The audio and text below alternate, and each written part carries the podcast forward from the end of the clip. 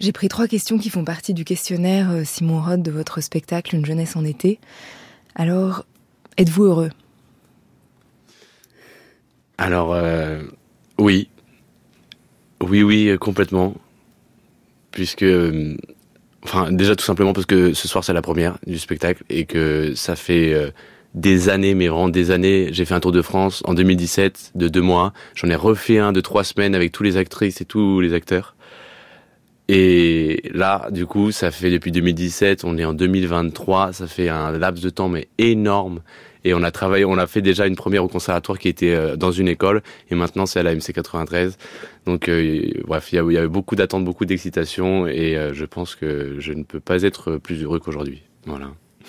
Lucie Mancipose, vous répondriez quoi? Aujourd'hui, je suis heureuse, pour un peu pour les mêmes raisons que Simon. Après, dans la vraie vie, des fois, ça change aussi. Mais euh, aujourd'hui, très heureuse de ce qui se passe et de ce qui nous arrive. Et euh, demain, certainement encore plus heureuse que ça continue, je pense. Baptiste Amann, êtes-vous heureux? Bah alors je suis hyper content qu'ils aient parlé avant parce que du coup je suis très heureux de les avoir entendus euh, répondre ça. J'aurais été peut-être un peu plus contrasté, euh, mais euh, mais euh, mais ça fait ça fait vraiment plaisir d'entendre votre joie à, à, présenter ce spectacle ce soir qui a été, enfin voilà, c'est ça me rend très heureux d'avoir entendu ça. Deux autres questions. Première pensée, votre première pensée le matin, Baptiste Amann. d'éteindre mon réveil. de l'attraper puis de, bon le, matin ouais c'est ça c'est ça pas vraiment de pensée hein, j'ai des matins assez difficile euh, en termes de réveil.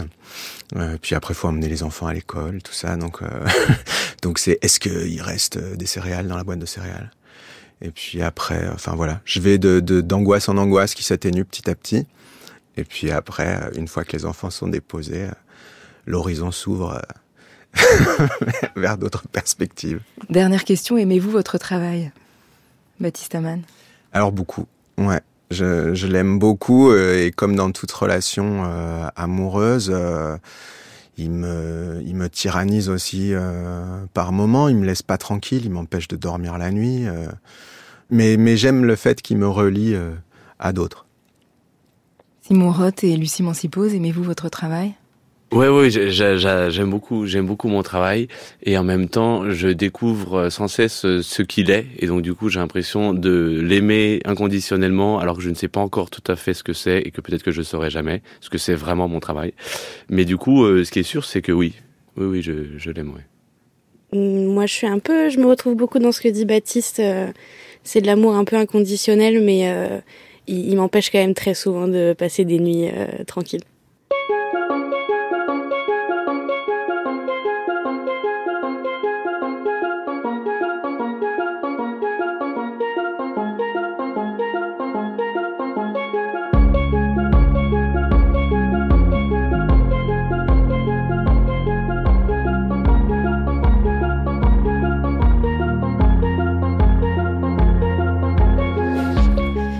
Il est 20h sur France Culture et qui sont les gens? Qui sont les Français? C'est un début d'année, c'est janvier et on a eu envie de coller aux questions de Simon Roth et son groupe de comédiens-comédiennes. Qui sont les gens? Sont-ils heureux? Pour résumer, comment va-t-on les uns et les autres? Quel territoire habitons-nous? Comme un petit point d'étape. Pour le spectacle Une jeunesse en été, Simon Roth a proposé à ses camarades du conservatoire de partir faire un tour de France à la rencontre d'inconnus un Tour de France en autostop, histoire de ne pas choisir leurs interlocuteurs, de faire confiance au hasard pour provoquer ce qui n'aurait jamais eu lieu. Inspiré par Jean Rouche et son chronique d'un été qui commençait place de la République à Paris en 1960 en demandant Êtes-vous heureux?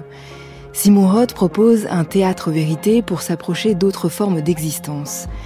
Dans la pièce Salle des fêtes de Baptiste Amann, il s'agit aussi de nouvelles formes de vie, nous avions enfin trouvé le lieu de notre métamorphose, diront les nouvelles propriétaires de la pointerie. Marion, la romancière, son frère Samuel, et Suzanne, son amoureuse, la tatoueuse. Trois néo-ruraux se retrouvent, après avoir acheté une usine, à devoir remettre en état les vannes pour ne pas que le village soit inondé. Il y a chez Baptiste Amann, comme toujours, du quotidien et du poème. On parle de la cerisée, ce tube de théâtre, ce classique qui raconte bien le rêve qui explose contre la réalité. Ça parle aussi d'écriture, puisqu'on accusera Marion, la romancière, dans le village. Tu écris sur nous, ça t'excite, venir puiser comme ça dans la vie des autres. La vie des autres, c'est bien pourtant ce qui nous manquera toujours, ce que le théâtre peut nous offrir. Baptiste Amann nous disait Le théâtre, c'est de la littérature contrariée par le réel. Souhaitons en ce début d'année que le réel contrarie encore longtemps les mots pour faire théâtre.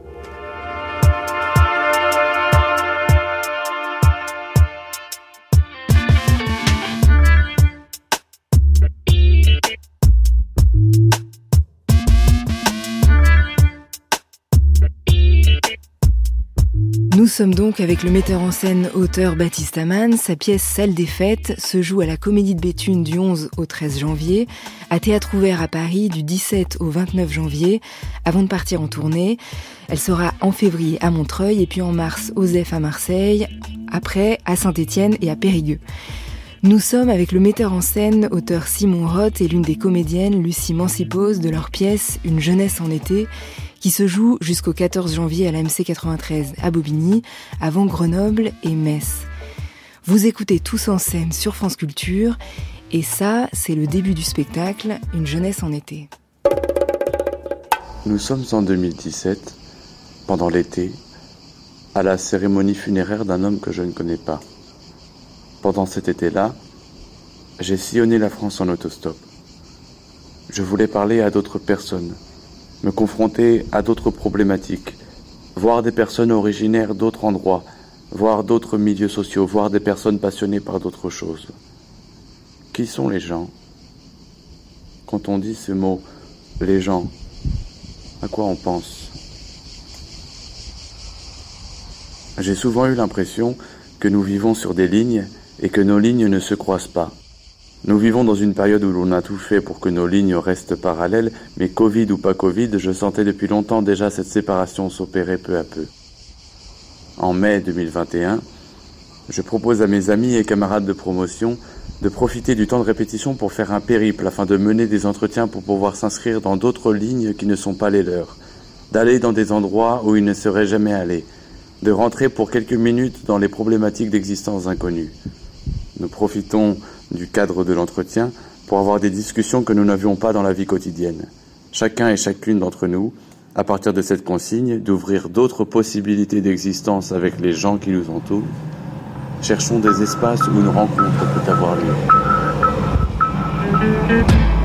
Moi, ça m'est déjà arrivé, une femme euh, m'a demandé si, elle pouvait s'asseoir. Hein. Je la connais pas, elle ne me connaissait pas. Euh,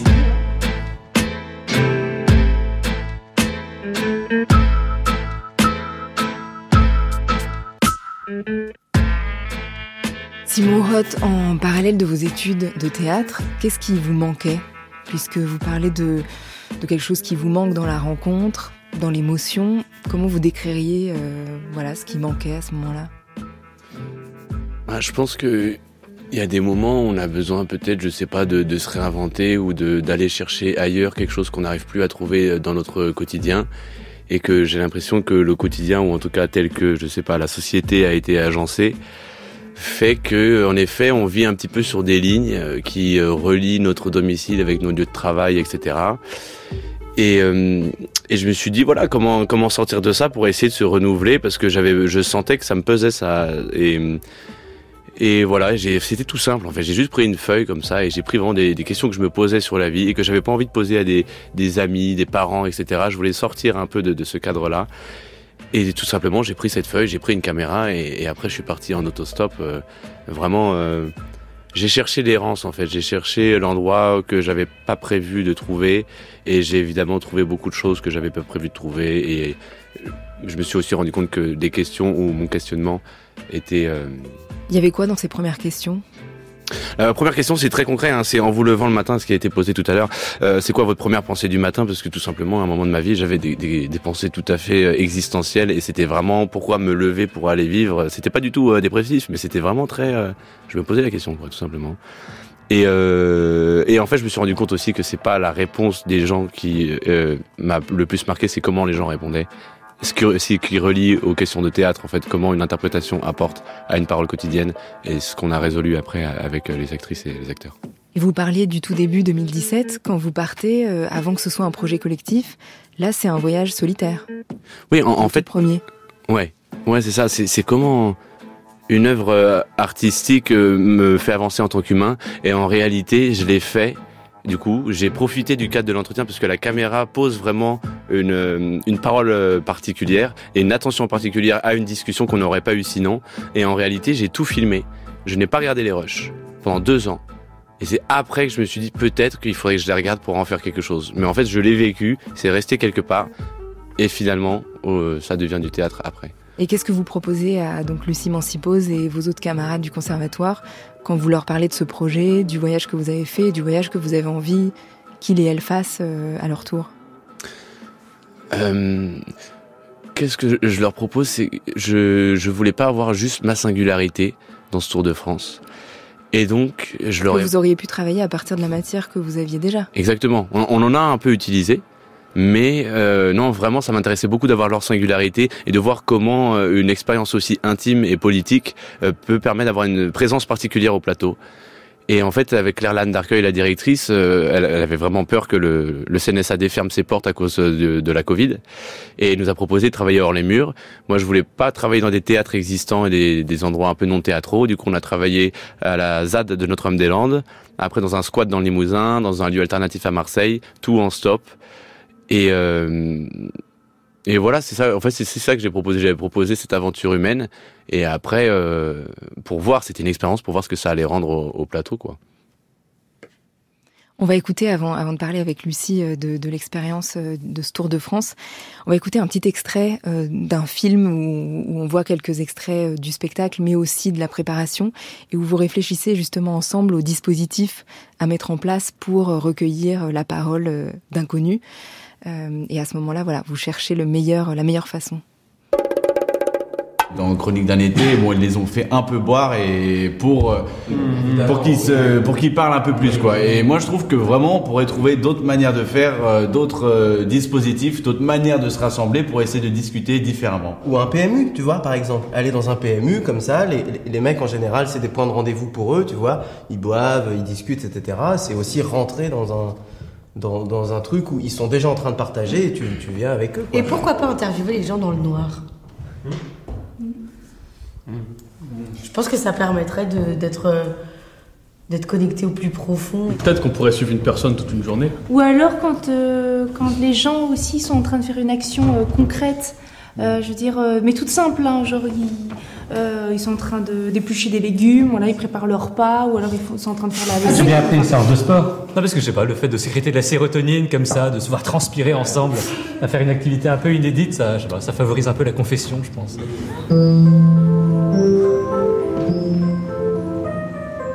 J'interroge les gens, ils me prennent en stop, donc ils sont bien sympas avec moi.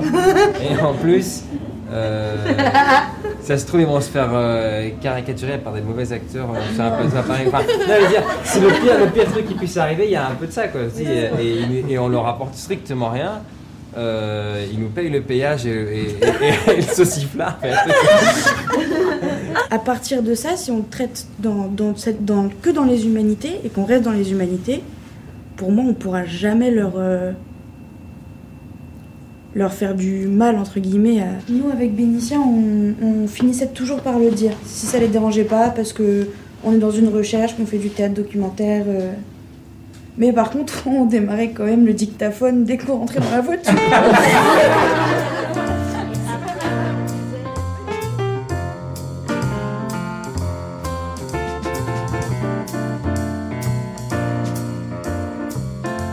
Simon Roth, vous avez renoncé à faire boire les gens, déjà. C'est déjà pas mal.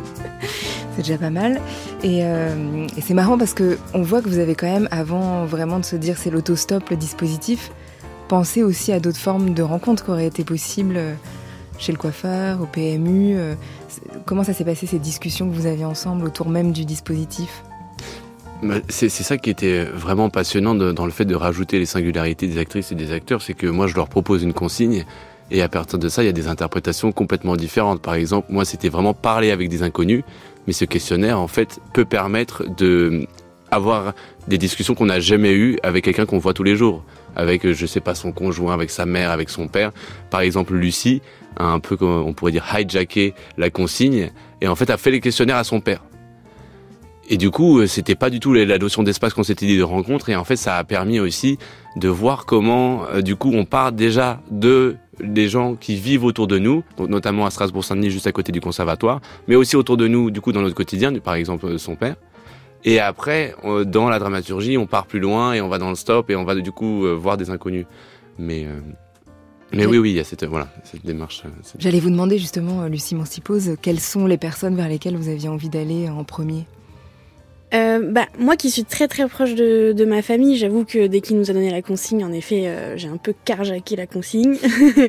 et je suis allée directement vers mon père parce que euh, je suis très proche de mon père et qu'avec mon père, on a une relation un petit peu très très dans l'humour et pas tellement dans, dans pas, pas sentimentale. Et c'était intéressant pour moi d'aller creuser un petit peu là-dedans. Et c'était un peu un, un prétexte aussi en fait finalement cette pièce pour y aller quoi. Euh, mais sinon, euh, je me suis laissée dans le périple aller vers les personnes avec qui euh, j'ai réussi à avoir un contact naturel. et dans, dans, cette pièce, je joue un monsieur que je croise à la ZAD de Notre-Dame-des-Landes, avec qui on a commencé à avoir une discussion à l'auberge des culs de plomb à la ZAD, et avec qui le feeling s'est fait naturellement. Et du coup, je lui ai proposé, on a continué notre discussion en fait, mais encadré par l'interview quoi. Et là, justement, se pose la question, on entendait aussi de à quel moment on dit aux gens, euh, enfin, on raconte le contexte précis d'une pièce de théâtre qui va se jouer. Ça s'est fait comment finalement, de façon naturelle, euh, en, en prévenant les gens que cette matière-là, elle allait être utilisée? Oui, en fait, on a essayé, à chaque fois qu'on allait quelque part, de faire rentrer, de, faire comprendre ce qu'on essayait de faire, mais du coup pas en leur expliquant, mais en, en les faisant rentrer dans la démarche. Par exemple, quand on est arrivé à Notre-Dame-des-Landes, on a fait un ciné-club c'est important aussi, je l'ai pas dit tout à l'heure, mais c'est aussi des films qui m'ont poussé à l'expérience. C'est vrai que j'évoquais euh, rapidement Jean Rouch et Edgar Morin, Chronique d'un été, mais il y a eu d'autres films dont vous parlez, euh, Simon. Ouais, ouais, ouais. Il y avait Le Joli Maître, Chris Marker, et La Vie de Denis Garbrandt. Aussi Demain le Feu, qui est plus récent, euh, de euh, Mehdi Meklat et Saïd Badroudine Abdallah. Et c'est vraiment des films qui m'ont donné envie de, de, faire ce projet. Donc je me suis dit, si on montre ces films, si on crée un ciné-club, tous les soirs il y, y, a une projection pour les personnes de la ZAD, eux aussi vont avoir envie, du coup, de peut-être faire partie de ces démarches et du coup de participer avec nous. On a aussi fait une émission de radio à l'ASA de Notre-Dame-des-Landes sur le stop et les expériences de stop parce qu'il y a quand même des, des sacrés professionnels euh, là-bas. Et donc du coup, euh, c'était vraiment dès qu'on arrivait, voilà, de, de, créer ces espèces de, de liens par l'art, du coup, par des ciné-clubs, par des émissions de radio, par des choses comme ça, qui créent aussi des espaces de rencontre et à partir de là, c'est beaucoup plus facile aussi de, travailler en collaboration avec et non pas euh, de manière un peu extractiviste de prendre quelqu'un et de l'extraire et pour, euh, pour juste faire un, interview qui nous est utile qu'à nous. Quoi. Est-ce que vous aviez écrit avant Simon Roth? Parce que là, on entendait le début du spectacle qui est euh, l'exposé de l'intention et, du, voilà, du dispositif. Mais est-ce que vous aviez écrit en amont de ces rencontres ou en parallèle? Oui, euh, j'ai pas mal écrit euh, dans mon carnet de bord de voyage. Il n'en reste absolument rien dans le spectacle. Euh, Pourquoi euh, Parce que mes questionnements, en fait, je les ai trouvés plus riches dans les discussions avec les interprètes. Et que ces discussions-là résumaient de manière moins volontaire que, que la manière que j'avais d'écrire ces choses-là. Donc j'ai trouvé ça plus intéressant de, de faire ça comme ça. Et, euh, et aussi, euh, voilà, ça a permis de nourrir le projet. Il y a eu beaucoup, beaucoup de versions. C'est un spectacle avec une plasticité énorme. On a eu trois heures et demie, quatre heures. Enfin, on a beaucoup de choses. Il y a eu énormément de coupes. Maintenant, il fait presque une heure et demie. Donc, euh, donc voilà, il y a eu beaucoup de choses comme ça, euh, très éparpillées en constellation, en arborescence. Et après, il a failli, il a fallu recentrer. Et je me suis rendu compte que que la place que j'avais dans, dans, enfin, que l'écriture n'avait plus vraiment sa place dans cette forme, cette dernière forme qu'on a créée en fait, finalement. Et vous parliez de Chronique d'un été de Jean Rouch et de Morin qui commençait place de la République euh, à Paris euh, en mai 60 où il posait des questions voilà aux passants. Et vous vous êtes allé aussi en mai 2021 poser des questions place de la République à Paris. Et là on a cité quelques questions qui sont les premières êtes-vous heureux? Mais il y en a beaucoup d'autres. Est-ce qu'on peut aimer une femme toute sa vie une même femme toute sa vie? Est-ce que tu te souviens de ton premier amour?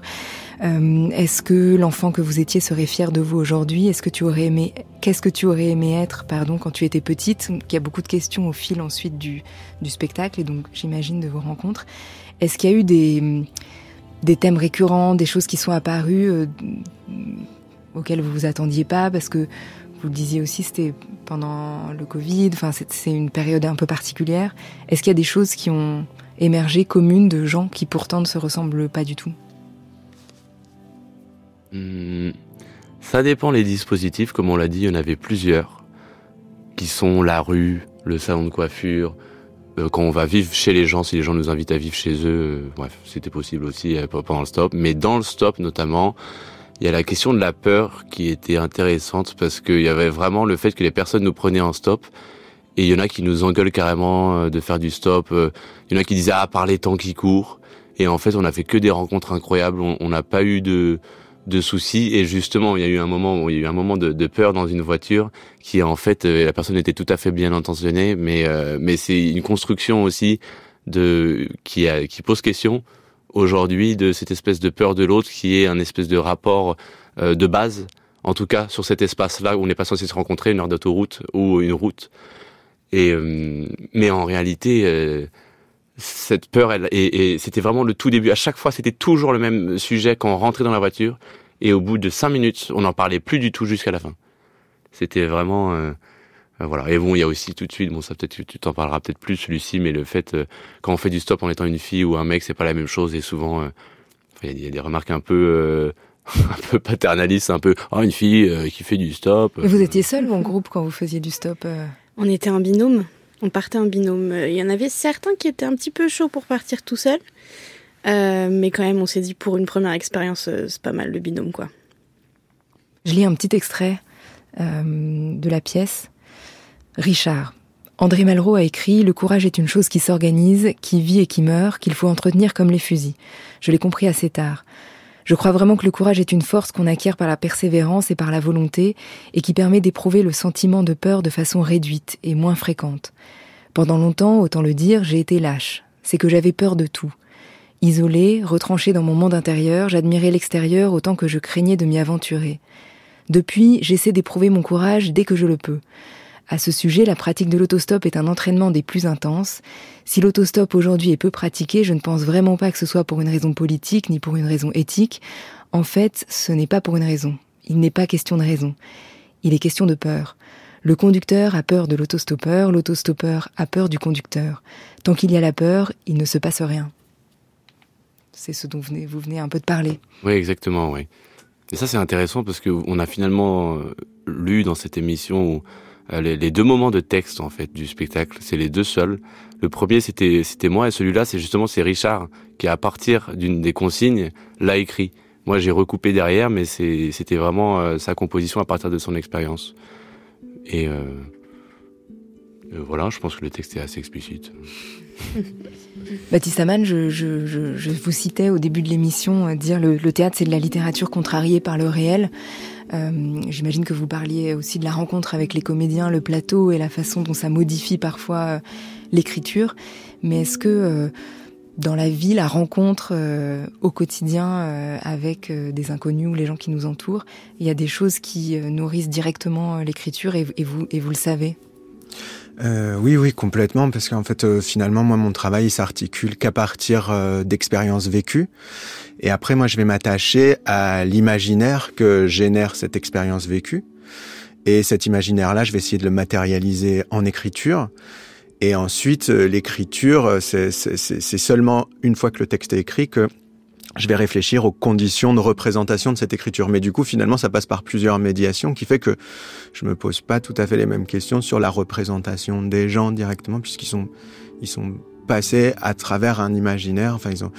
Euh, mais, mais finalement, là où, là où, là où quelque part euh, ça s'oppose pas non plus, ces différentes approches, c'est que se pose toujours la question de l'hommage, de la tension entre hommage et outrage, euh, c'est-à-dire euh, de ce qu'on vient. euh, c'est quelque chose moi qui me laisse jamais tranquille. Ça, euh, le dire, euh, j'ai pas écrit une pièce qui n'ait pas généré euh, des outrages, euh, comment dire, euh, non voulus, en tout cas euh, qui n'ait pas été mal vécu à un moment donné par euh, les gens que de près ou de loin ça engageait, et qu'il a fallu, donc ça m'a ça m'a posé des questions, ça m'a ça m'a remis en question, et en même temps en fait, je me suis bien rendu compte que qu'il y avait quelque chose qui, qui s'imposait comme une nécessité, c'est-à-dire que j'arrivais pas à avoir un protocole de politesse euh, suffisant euh, pour respecter euh, l'autre totalement dans, dans, dans, sa propriété, enfin dans ce qui est pour moi, euh, en fait, il y avait quelque chose qui alimentait tellement euh, mon imaginaire que j'avais l'impression que l'autre était raconté aussi de moi. Donc en fait, en fait, ces fusions-là, elles, m'intéressent, mais c'est vrai qu'elles sont euh, sur le point de vue de la morale, elles, posent question par moment. Et, et, ces questions-là, je trouve que c'est important de les faire avancer en, même temps que le geste qu'on produit. Euh, voilà. J'aime bien sentir ça quand il y a une conscience euh, qu'une action contient aussi euh, sa propre vacuité et euh, euh, qu'on soit pas dans des totalités qui, qui, qui, qui seraient finalement quelque part euh, l'expression d'être géniaux qui vont penser le monde à la place des autres. Euh, mais plutôt l'expression d'une subjectivité euh, qui s'assume parfois jusqu'à un endroit de malaise, mais sur laquelle il y a toujours la possibilité de revenir. C'est-à-dire que moi, je propose des spectacles qui n'ont pas d'autre cadre finalement que ma propre perception, et il est toujours euh, et, et cette perception, elle est offerte à, la critique, et il est toujours le temps de, de, venir donc c'est pour ça en fait que je parlais de littérature contrariée par le réel, parce que j'aime bien le terme contrarié. Euh, la contrariété, on, on enfin, elle n'est pas choisie quoi. et, euh, et, on s'en débarrasse pas comme ça. Et en fait, il y a, plein d'éléments. Euh, voilà, moi je vais je vais réunir euh, un groupe d'acteurs et d'actrices qui pour moi sont vraiment les personnages de la pièce. C'est vraiment les personnages, les, acteurs et les actrices. Enfin, je veux dire ce qu'ils sont euh, réellement. Et c'est à ces personnages que j'attribue des rôles. Donc du coup, en fait, c'est dans dans ce petit décalage là que bah, je vais les nommer en tant que personnage, par le, enfin en tant que rôle, ils ont le même le, le, même prénom. Euh, donc euh, voilà, c'est Samuel Réau qui va jouer Samuel Réau, c'est Lynn Thibault qui va jouer Lynn Thibault, mais qui a un autre rôle que celle qui, que, que les rôles qu'ils occupent dans, dans la vie.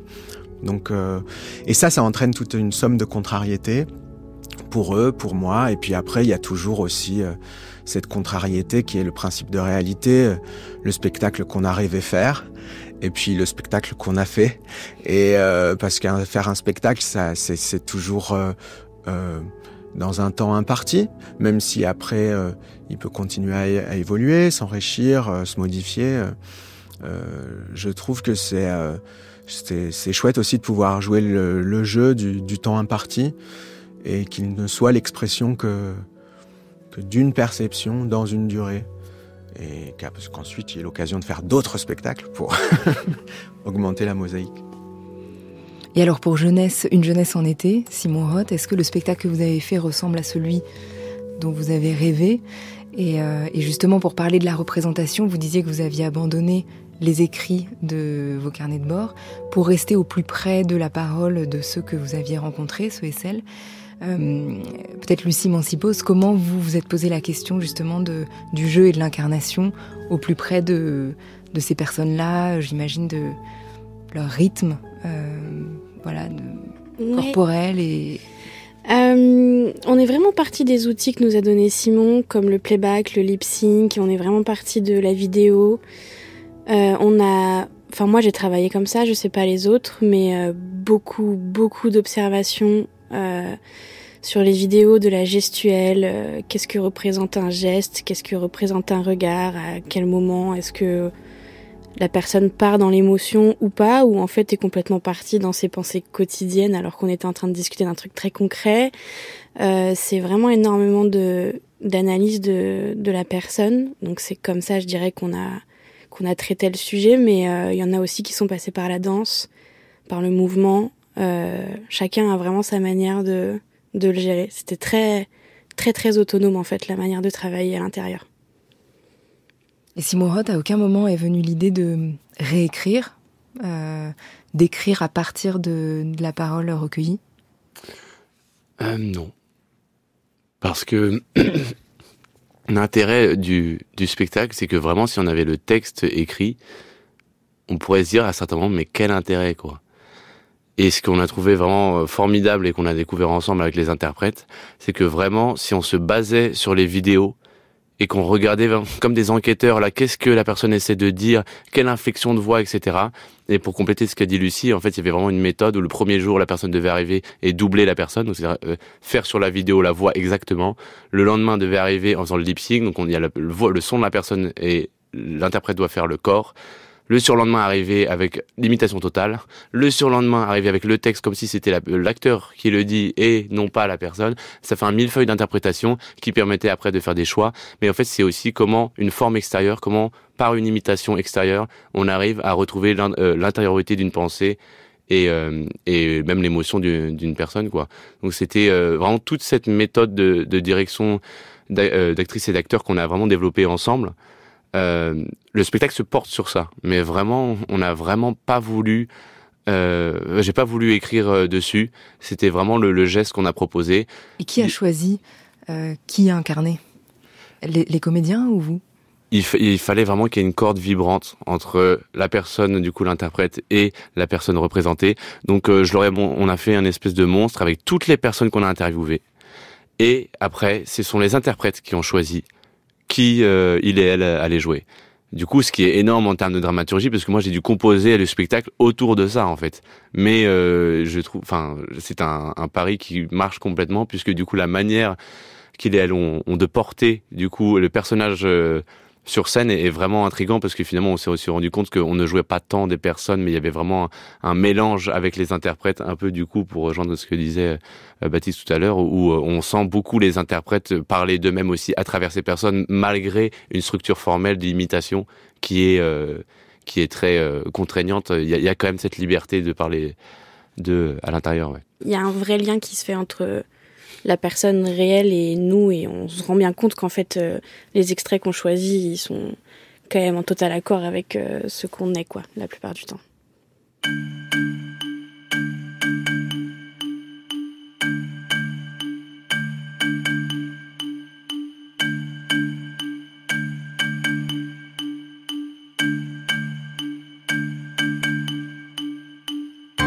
Vous écoutez tous en scène sur France Culture, nous sommes exactement entre l'autostop et la salle des fêtes, entre la ville et la campagne, entre le réel et la fiction. Nous sommes avec les auteurs, metteurs en scène Baptiste Amann et Simon Roth, avec la comédienne Lucie Mancipose, et nous écoutons Le coup de soleil par Emma Peters.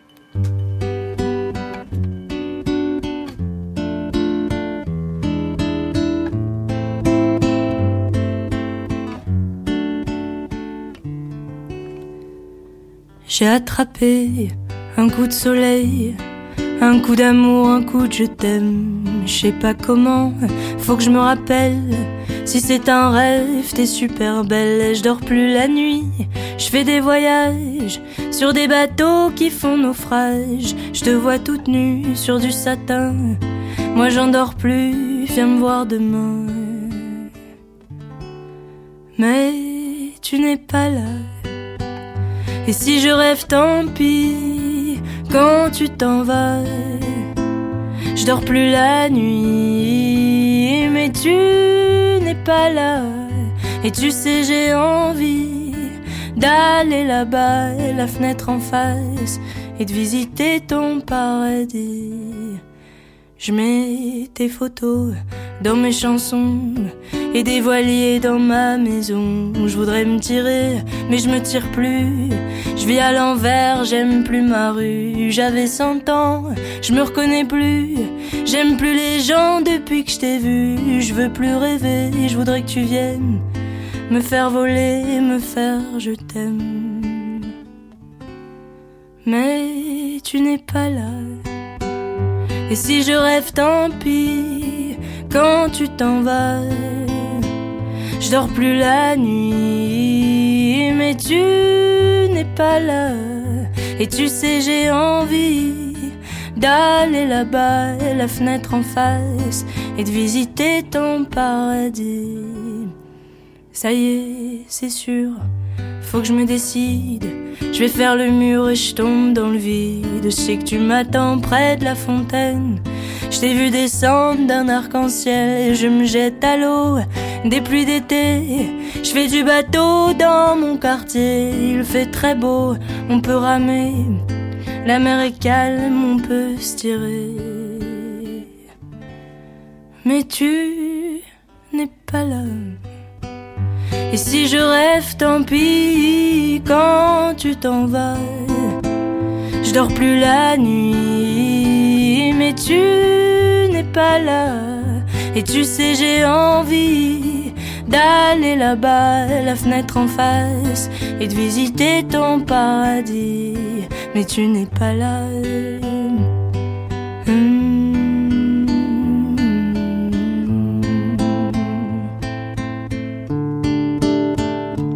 Mais tu n'es pas là.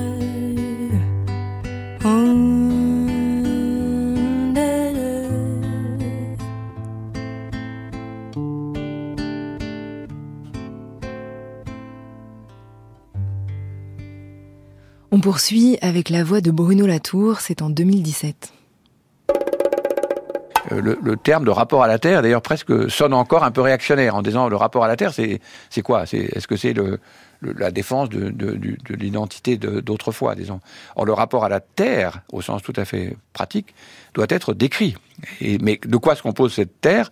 C'est évidemment pas le sol national, c'est évidemment pas le sol tel qu'il est défini euh, par là, une carte de géographie. C'est pas, il n'est pas simplement juridique.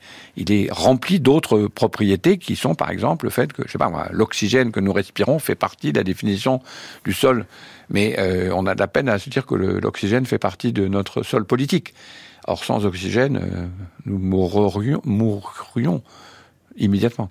Donc, on voit bien la difficulté de définir le territoire sur lequel nous reposons. Et ce qui s'est passé avec l'écologie, c'est qu'elle a semblé parler de quelque chose qui était extérieur, au lieu de parler de quelque chose de, qui est sous nous, sous nos pieds, disons.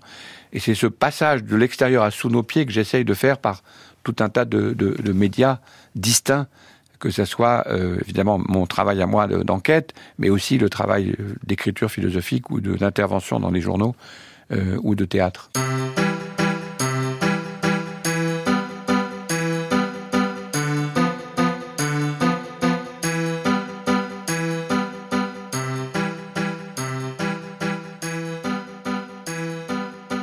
Baptiste Amann, dans la pièce Salle des fêtes, les trois euh, donc néo-ruraux qui arrivent euh, pour euh, un changement de vie en fait, qui cherchent une façon de, une métamorphose et, et qui pensent que ça va passer par bah, changer de lieu de vie et arriver à la campagne, achètent une ancienne usine pour y habiter dans un village et puis se rendent évidemment vite compte que qu'il y a beaucoup de désillusions par rapport aux espoirs et à la, la façon dont ils avaient imaginé cette, cette nouvelle vie. Euh, et vous parlez souvent de, lieux, puisque même dans votre trilogie des territoires, euh, il y avait des lieux très identifiés. Euh, pourquoi vous avez une tendresse, comme vous dites, pour ces lieux a priori sans charme, comme la salle des fêtes d'un village? C'est vrai que des territoires avaient pour euh, lieu central, en tout cas dans les deux premiers volets comme unité de lieu, le, pavillon de banlieue. Là, c'est la salle des fêtes, euh, parce qu'en fait, euh, dans ces lieux-là, on découvre que le patrimoine est moins fait des matériaux d'un espace que de l'épaisseur des souvenirs, de la façon dont on les a habités. et qu'un lien affectif se peut se construire dans, un, dans une esthétique pauvre. Et quand on est issu euh, d'un milieu qui fréquente euh, généralement ce type euh, d'esthétique, c'est important de se réapproprier la possibilité d'une beauté invisible, constituée de la mémoire en fait des moments qu'on a passés là-bas. Donc ça, c'est vraiment moi quand ça, ça, me relie aussi beaucoup au, au théâtre. La cage nue d'un théâtre est pleine des souvenirs des spectacles très différents qui ont, qui ont eu lieu. Et c'est des choses auxquelles je pense quand j'entre dans des espaces vides ou neutralisés par leur esthétique euh, euh, assez médiocre. Je, je me, et puis, puis, voilà, puis les salles des fêtes, c'est il y a déjà l'idée de la représentation quand même dans les salles des fêtes, puisque il y a des moments de, de représentation, que ce soit un mariage, un discours. Exactement. En fait, ils vont avoir des, des fonctionnalités euh, qui vont varier suivant leur usage. Donc en fait, euh, oui, on peut y avoir euh, le, bal du 14 juillet, euh, ça va être une toute autre fonction au moment des élections, où on va y mettre des isoloirs qui vont fréquenter le, décor de fin d'année d'une école maternelle. Enfin voilà, c'est des espaces hétérogènes comme ça, moi qui me plaisent beaucoup, effectivement. Et on parlait tout à l'heure des allers-retours entre le réel et, l'écriture.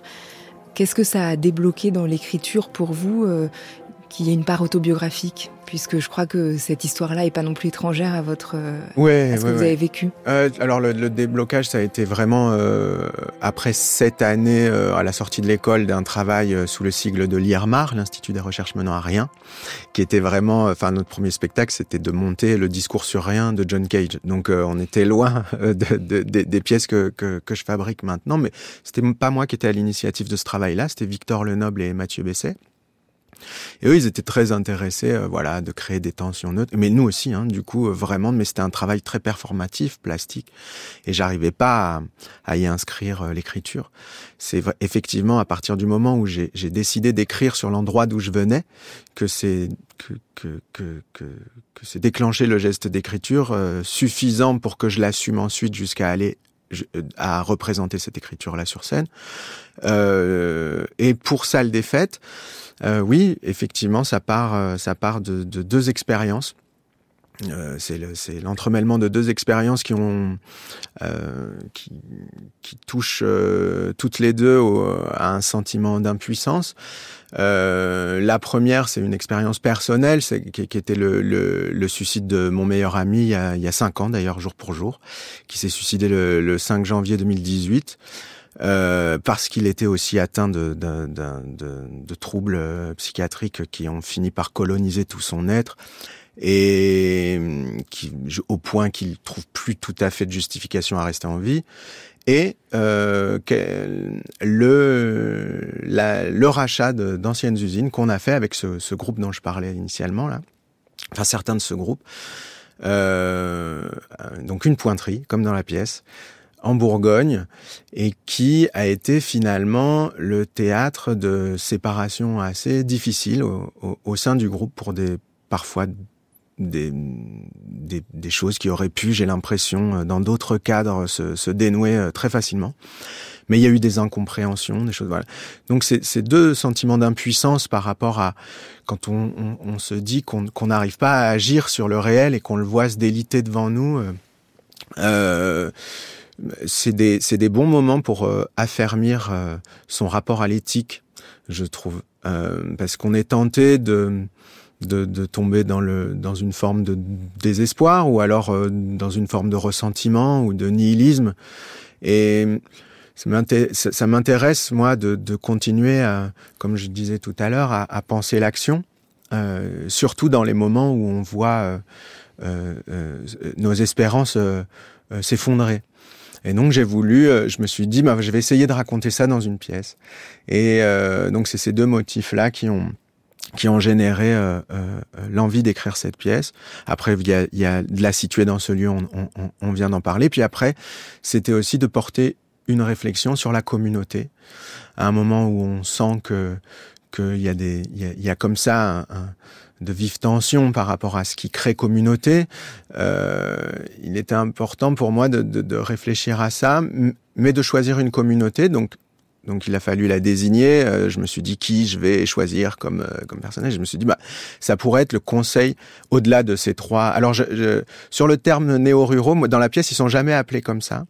C'est-à-dire que ça, c'est euh, le nom qu'on a attribué à un phénomène qu'on a analysé d'un point de vue sociologique. Pour moi, ils sont des êtres qui, qui, qui en fait, dans la pièce, ils, ils, ils, ils, ils sont uniques dans leur, euh, dans leur euh, désir de, de, chose. Alors après, s'ils appartiennent à, à, à, un mouvement plus général, euh, je m'en Ils sont un peu perçus comme tels par les habitants du village. Ouais, bien sûr. Ouais. en tout cas, ils sont, ils sont les ils sont les, les nouveaux, quoi. Mm. Donc je me suis dit qui va y avoir autour de ces trois de ces trois personnes et je, je, je, me suis souvenu, voilà, nous en rachetant en, en rachetant ces usines. Alors moi j'étais le, moins impliqué euh, dans ce rachat, je dois quand même le dire par souci d'honnêteté, c'est ma compagne qui a racheté, moi c'est par conséquence, par voie de fait, mais c'est des amis de, de, de 17 ans, hein, donc euh, qui sont concernés par par ce rachat. Mais au départ, moi je voulais pas, je, je, je sentais, euh, je sentais que j'allais pas. Les ennuis. Ouais, ça me paraissait une utopie. Vraiment, les, les, les, les, le lieu était une ruine, quoi. Donc là-bas, la, première chose qui, est arrivée, c'est qu'effectivement, il y a des ouvrages hydrauliques sur le site, puisque c'est une ancienne usine qui fonctionnait avec un axe hydraulique pour faire tourner les machines. Et c'était euh, ces, ouvrages-là étaient en hyper mauvais état. Il y a eu une, une crue et euh, ça a euh, inondé, mais euh, vraiment euh, beaucoup, euh, les parcelles alentours. Donc on n'est pas dans la petite, le, le, le, petit dégât des eaux chez soi. On est vraiment sur, on, on prend d'emblée la, la, mesure de, de, de, de, la conséquence que c'est que de, de devenir propriétaire d'un tel site. Et là, dans la pièce, il y a un agriculteur qui va tout perdre. Voilà, c'est ça. Ouais. Alors ça, c'est pas dans la vraie vie, ça, c'est il n'y a pas eu. mais euh, mais effectivement, dans la pièce, euh, donc il leur arrive la, la même chose et euh, euh donc le maraîchage du, du, voisin est submergé par l'eau. Et, et du coup, il perd toute sa, toute sa production avec cette ambivalence qui s'était installée très près euh, du cours d'eau. En fait, c'est aussi ça, d'essayer de ménager à chaque fois le degré de responsabilité n'est jamais que d'un côté, quoi. Ça qui permet de créer des tensions complexes. Et euh, bon, bref. Et du coup, je me suis dit, je vais, j'ai envie de réunir une communauté qui est quand même le souci du collectif. Donc, c'est là qu'est venue cette idée du conseil consultatif, parce que euh, c'est pour les communes de moins de 3000 habitants, il y a la possibilité de réunir un conseil consultatif qui est euh, en fait les gens euh, de, la société civile qui vont pouvoir intervenir et donner leurs leur, leur compétences sur euh, telle ou telle chose ou problématique à régler. Là, donc, l'inondation. Donc, il y a plusieurs tableaux dans la pièce et donc, euh, quand, quand elles deviennent propriétaires, ces deux femmes-là, euh, se passe ce problème, cette inondation et le conseil euh, ouais, se voilà, réunissent au début ça. de la pièce. Donc, en fait, le, le, la communauté est d'abord caractérisée par le fait d'être ce conseil consultatif qui est réuni à l'automne. La pièce, elle est, elle est, elle est séparée en quatre parties euh, par saison automne, hiver, printemps, été. Et chaque saison euh, est organisée autour d'un élément un peu iconique euh, des salles des fêtes. Donc il y, a cette réunion du conseil consultatif. L'hiver, c'est la répétition des vœux du maire. Le printemps, euh, donc c'est la préparation d'un loto. Et l'été, c'est le bal du 14 juillet. Et euh, à chaque fois, pareil, ces, ces, ces, ces événements-là, euh, en fait, l'événement au théâtre, il est, il est compliqué à représenter. Euh, puis l'événement, il est tyrannique aussi. Il, a, il, a, il assigne à une fonction. Donc euh, ça, là, ce que j'ai essayé de faire, c'est de présenter des situations qui soient so soit avant l'événement, soit après. Donc c'est pas tant les vœux du maire qu'on voit, mais la répétition euh, des vœux qu'a fait ce jeune maire. C'est un jeune maire qui vient d'être élu. Il a 25 ans. Et, et il réfléchit à comment il a envie de mobiliser euh, euh, voilà les habitants de la commune euh, pour faire corps autour des problématiques que traverse le village. Et il y a un, un idéalisme dingue. Enfin il, il va jusqu'à voilà euh, réinterpréter la cerisée dans, son, dans le discours qu'il prépare et parce qu'il adore le théâtre. Enfin tout ça il est, il est tout plein d'idéalisme. Et, et et euh, bah, au printemps, ça va être plutôt euh, dans la préparation de ce loto l'occasion de faire émerger le, un rapport père-fille. Et en fait, s'apercevoir que dans cette, à chaque fois que, que, la communauté est un espace gigogne dans lequel interviennent d'autres relations, chaque fois plus petites, chaque fois plus petites, chaque fois plus petites, qui fait que l'intérêt de l'individu dans son rapport au groupe varie selon la relation dans la qu'il entretient, selon qu'il soit dans un groupe de 10 personnes ou qu'il soit dans une relation euh, père-fille ou, euh, ou de couple. Et euh, c'est aussi ces sous-groupes, sous le regard du groupe, euh, et puis jusqu'à cet élément insécable qu'est l'individu, mais qui reste une multiplicité, qui agit par des besoins, des instincts contradictoires parfois.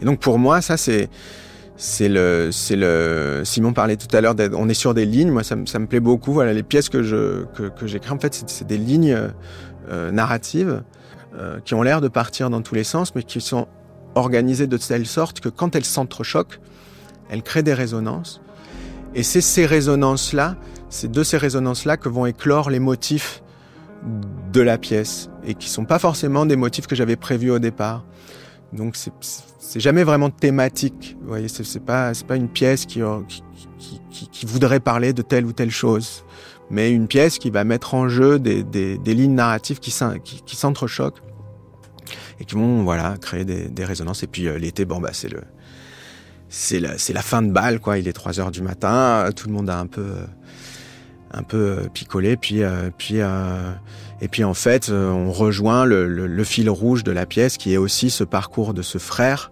donc du frère de la romancière, euh, qui est atteint de, de, de troubles psychiatriques et euh, cette année d'intégration dans le village aura eu des effets assez néfastes sur, ce, sur son.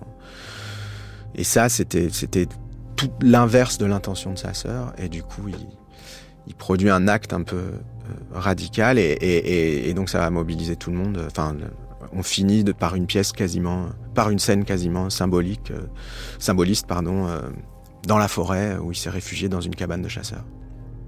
Et dans la pièce Salle des Fêtes, Baptiste Amann, on parle beaucoup d'écriture aussi, puisque Marion, un des personnages principaux, est romancière.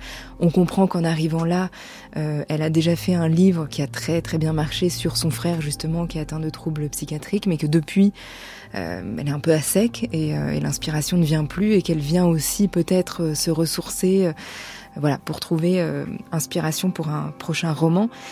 Euh, à un moment, il y a cette phrase écrire pour, c'est le geste juste. Écrire sur, c'est écraser son sujet. Vous, vous écrivez pour.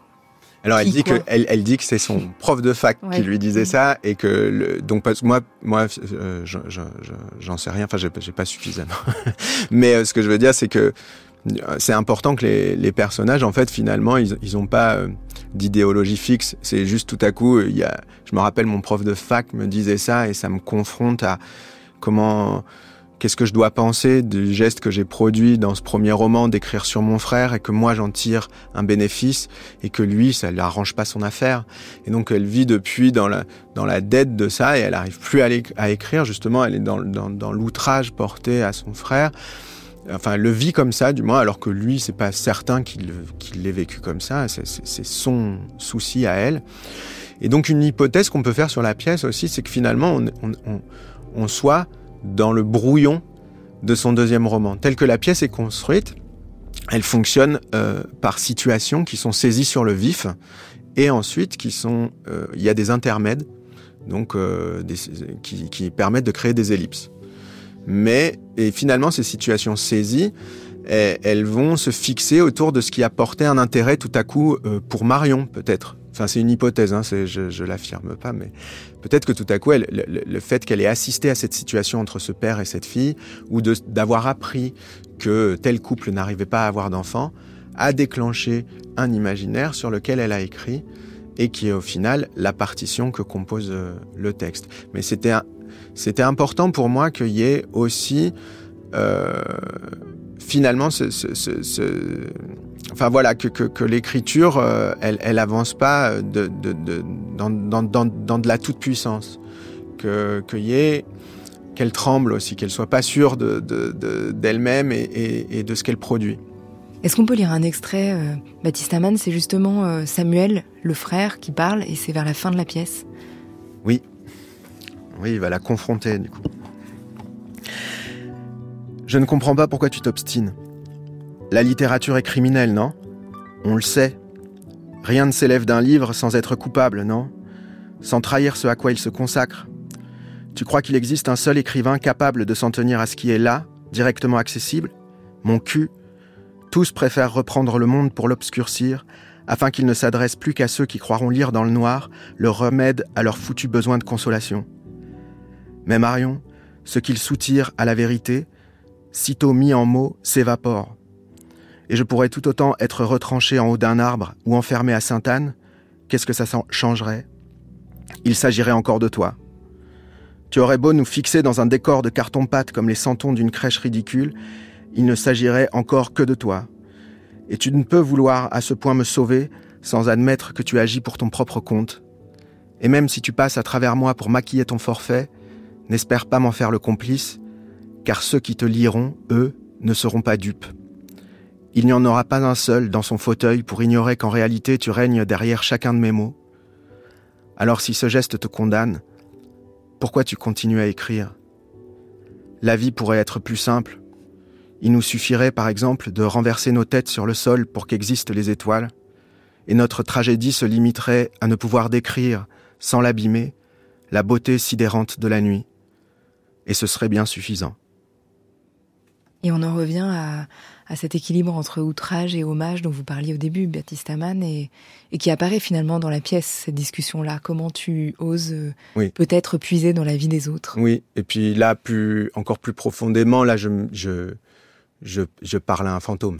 Je, je, je, je- comment dire, je, je, je, je deal avec quelque chose qui, qui est immense euh, pour moi dans, dans ce dans ce passage là de de de d'effectivement voilà moi le deuil que j'ai eu à faire donc euh, de, cet ami ça a été de, dire il, était poétique par essence lui en, médiation directe avec le réel et c'est ça qui a l'a cramé et, euh, et du coup quand on crée du décalage on se dit mais Enfin voilà, on se sent toujours un petit peu euh, euh, moins pur quelque part euh, dans, son rapport aux choses. Et, voilà, c'est d'engager un, dialogue avec ça.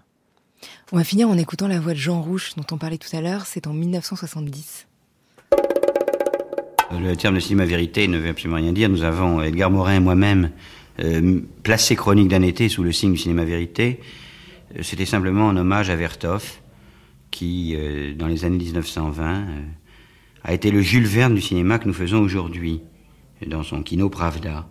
Mais euh, Vertov le savait lui-même. Il savait que par l'intermédiaire de l'œil du kinoglace, que par l'intermédiaire de la pellicule, que par l'intermédiaire du montage. Je crois déjà, il faut le dire, n'est-ce pas, que la caméra n'est pas un œil. Bien sûr. C'est un objectif. partial, objectif. Mais que là-dedans, il y a toute une série d'intermédiaires, et que ces intermédiaires sont des intermédiaires mensongers. Nous rétrécissons le temps, nous l'allongeons, nous choisissons un angle de prise de vue, nous déformons les personnages, nous accélérons un mouvement, et nous suivons ce mouvement euh, au détriment d'un autre mouvement. Donc il y a là un, tout un travail, un travail de, de mensonge. Hein Mais, euh, si vous voulez, nous revendiquions quand même ce terme, en ce sens que pour moi, et pour Edgar Morin à l'époque où nous faisions ce film, ce mensonge était plus réel que la vérité. C'est-à-dire qu'il y a un certain nombre de phénomènes et de faits humains qui nous entourent, de témoignages, qui ne peuvent être que des témoignages mensongers, qui sont ce que disent des gens dans un certain état qui ne diraient jamais autrement. Qui sont le fait que, par exemple, ce que je dis devant ce micro, je ne le dirais pas si nous étions en face d'un pot de bière, simplement parce qu'il y a un micro. Il y a donc là un phénomène très étrange et ce phénomène très étrange est une sorte de catalyseur qui permet de révéler euh, sans doute une partie euh, entièrement fictive de chacun d'entre nous, mais qui pour moi est la facette la plus réelle de l'individu.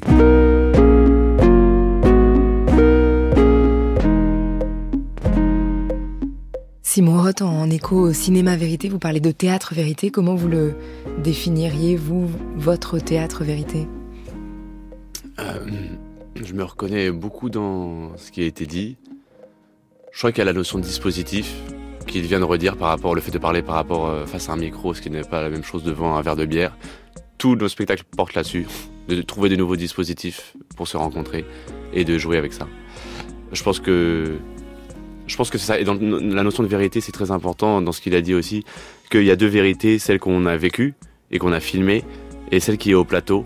Et parfois, pour mieux retranscrire ce qui s'est vraiment dit, on est obligé de tricher en utilisant des artifices théâtraux et en modifiant un petit peu la vidéo d'origine et donc par l'interprétation pour mieux retrouver finalement cette première vérité en fait. Donc finalement, des fois par l'artifice du théâtre, on arrive à, à retrouver euh, la vérité qu'on a ressentie en tout cas pendant, pendant l'entretien.